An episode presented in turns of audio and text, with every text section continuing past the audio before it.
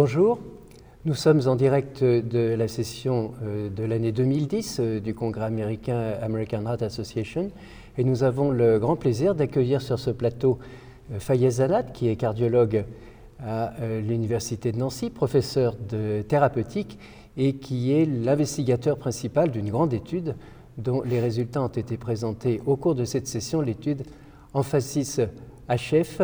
Et je voulais demander à Fayez Zanat de nous expliquer les raisons qui l'ont incité à euh, proposer cette étude et euh, bien sûr de nous présenter les principaux résultats. Euh, oui, l'étude FSIS-HF est la troisième étude d'un antagoniste de l'aldostérone dans l'insuffisance cardiaque. Donc on est arrivé à cette étude après avoir fait d'abord l'étude RALS dans la fin des années 90 et qui était, elle, faite avec la spironolactone dans l'insuffisance cardiaque sévère, à fraction d'éjection basse, mais symptomatique et sévère, classe 3 et 4. Euh, ensuite, on avait fait en 2003 l'étude FSUS avec un antagoniste de l'aldostérone plus sélectif, le teplérinone, donc moins d'effets indésirables euh, sexuels en particulier. Et c'était dans l'autre bout de la chaîne de l'insuffisance cardiaque, insuffisance cardiaque nouvelle, dans le cadre d'un infarctus aigu, avec aussi euh, fraction d'éjection basse. Il restait justement euh, l'espace du milieu, c'est-à-dire l'insuffisance cardiaque peu symptomatique, toujours avec fraction d'éjection basse, dans laquelle on n'avait pas euh, les preuves suffisantes. donc il fallait remplir ce besoin, et c'est la raison pour laquelle nous avons entrepris l'étude MF6HF, dont l'objectif était, avec les plérinone, de traiter des patients à fraction d'éjection basse, mais peu symptomatiques de classe 2. Alors quels en sont les principaux résultats? Les résultats sont justement tout à fait en continuité avec ceux de RALS et FSUS. Et c'est ça qui donne tout le poids maintenant à cette classe, puisque maintenant on a euh, de bout en bout du continuum de l'insuffisance cardiaque euh, à fraction d'éjection basse montré un effet bénéfique sur l'ensemble euh, des événements dans l'insuffisance cardiaque le critère principal était la mortalité cardiovasculaire et hospitalisation pour l'insuffisance, euh, hospitalisation pour insuffisance cardiaque. C'est le critère le plus couramment utilisé dans les essais d'insuffisance cardiaque. Alors évidemment, ce critère a été rempli, 37% de diminution de mortalité cardiovasculaire et d'hospitalisation. Mais ce qui était encore plus remarquable, c'est que la mortalité toute cause confondue était aussi diminuée de 24% les hospitalisations, toutes causes confondues, étaient aussi diminuées de 25%. Et naturellement, le plus grand gagnant, c'est euh, la réhospitalisation pour insuffisance cardiaque qui était diminuée de 48%. Alors, ce qui est très spectaculaire, c'est que euh, ces résultats sont obtenus alors même que euh, le traitement d'insuffisance cardiaque a euh, eu des progrès considérables ces dernières années. Je suppose que ce médicament a été donné en plus du traitement conventionnel de l'insuffisance cardiaque. Absolument. Cette population était effectivement une population à relativement bas risque. C'est l'une des populations à plus bas risque qu'on ait eu dans l'insuffisance cardiaque depuis des années. C'est à peu près le même type de patient que dans l'étude MADIT-CRT, mhm. classe 2. Euh, dans l'étude Hill euh, qui a été publiée récemment, il y avait 7 à 8% de mortalité la première année, euh, donc plutôt à, risque bas. Et en effet, le risque était bas parce qu'ils étaient peu symptomatiques d'une part, et d'autre part parce que justement ces patients étaient traités au mieux de ce qu'on pouvait.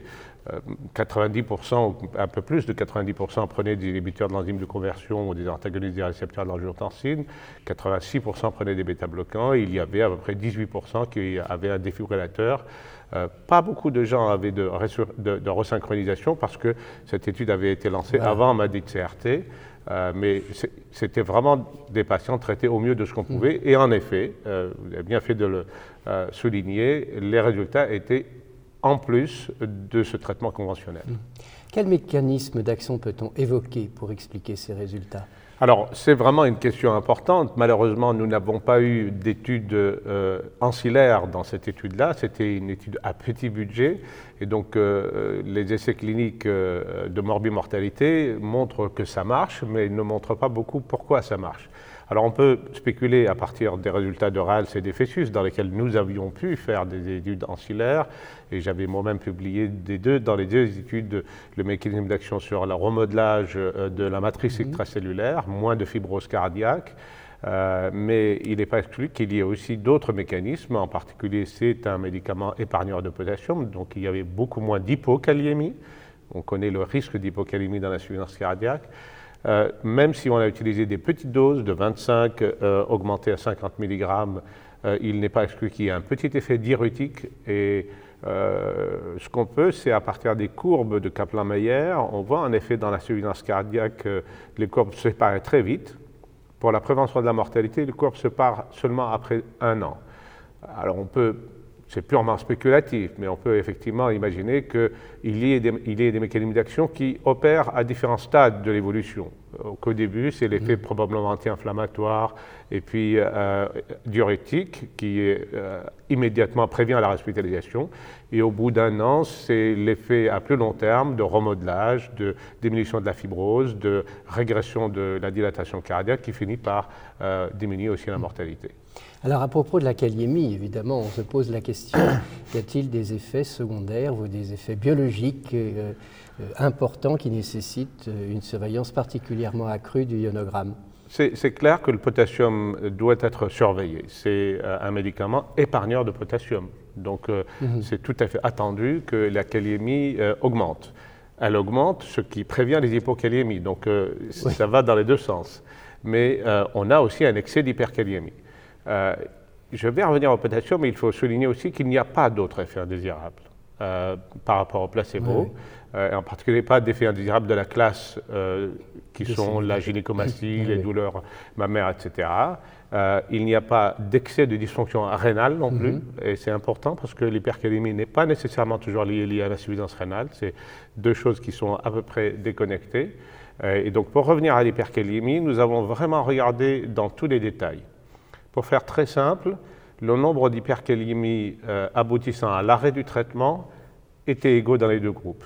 Donc euh, il y avait des hypercalémies, mais il n'y en avait pas assez qui obligeaient à arrêter le traitement. Le nombre d'hypercalémies qui faisait admettre le patient à l'hôpital était très bas et équivalent dans les deux groupes aussi. Par contre, le nombre d'hypercalémies biologiques, ou celles qui étaient rapportées par les mmh. médecins investigateurs, était effectivement en excès. Et ça ne conduisait pas plus à de traitement, ça ne conduisait pas plus à l'hospitalisation et ça ne conduisait pas plus, non plus à la mortalité. Il y avait un mort pour hypercalémie, il était dans le groupe placebo. Donc c'est certes un effet indésirable dont il faut tenir compte, mais on peut le prévenir, on peut le prédire parce qu'il y a des facteurs de mhm. risque d'hypercalémie. Il faut souligner que dans cette étude, des patients avec une clairance estimée à moins de 30, de 30 ml minute étaient exclus. Donc clairement, c'est une contre-indication. Il faut utiliser le médicament seulement chez les patients à fonction rénale préservée ou peu détériorée. Les patients entre 30 et 60 bénéficient tout autant que les patients au-dessus de 60. Donc ça aussi, c'est un bon message. Mais en dessous de 30, il vaut mieux s'abstenir. Donc dans ces conditions-là, en prévenant et quand il y a une hyperkaliémie, le protocole permettait aussi de baisser les doses, euh, voire d'arrêter temporairement et de reprendre.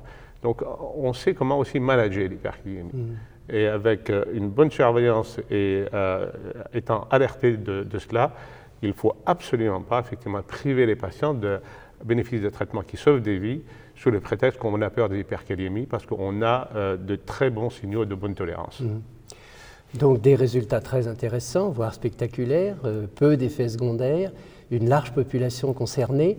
Est-ce que l'ensemble de ces raisons euh, pourrait amener à reconsidérer les indications du traitement d'insuffisance cardiaque, les recommandations plus exactement du traitement d'insuffisance cardiaque tout, à fait. Ceux qui vont écrire les guidelines vont s'inspirer de ces résultats. Et il y a trois niveaux de preuves très forts. La euh, régularité des résultats, RALS, emphasis, FSUS, trois mmh. Euh, dans le même sens. Donc ça donne une robustesse très importante à l'intérieur de l'essai lui-même et de chacun de ces essais, les événements étaient mhm. tous euh, influencés dans le même sens. Mortalité, réhospitalisation, etc. Et ce que je n'avais pas souligné, c'est à l'intérieur de l'essai, il y a aussi une euh, cohérence des résultats, quel que soit le sous-groupe étudié. Donc, euh, tous les analyses en sous-groupe que nous avons fait mhm. font que le bénéfice est tout à fait stable dans tous les sous-groupes. Tout cela confère un niveau de preuve très fort, du niveau 1A, à mon avis, et donc le message, euh, si j'avais à rédiger les guidelines aujourd'hui, c'est que désormais, les insuffisants cardiaques à fraction d'éjection basse, on les traitait par IEC bêta-bloquant.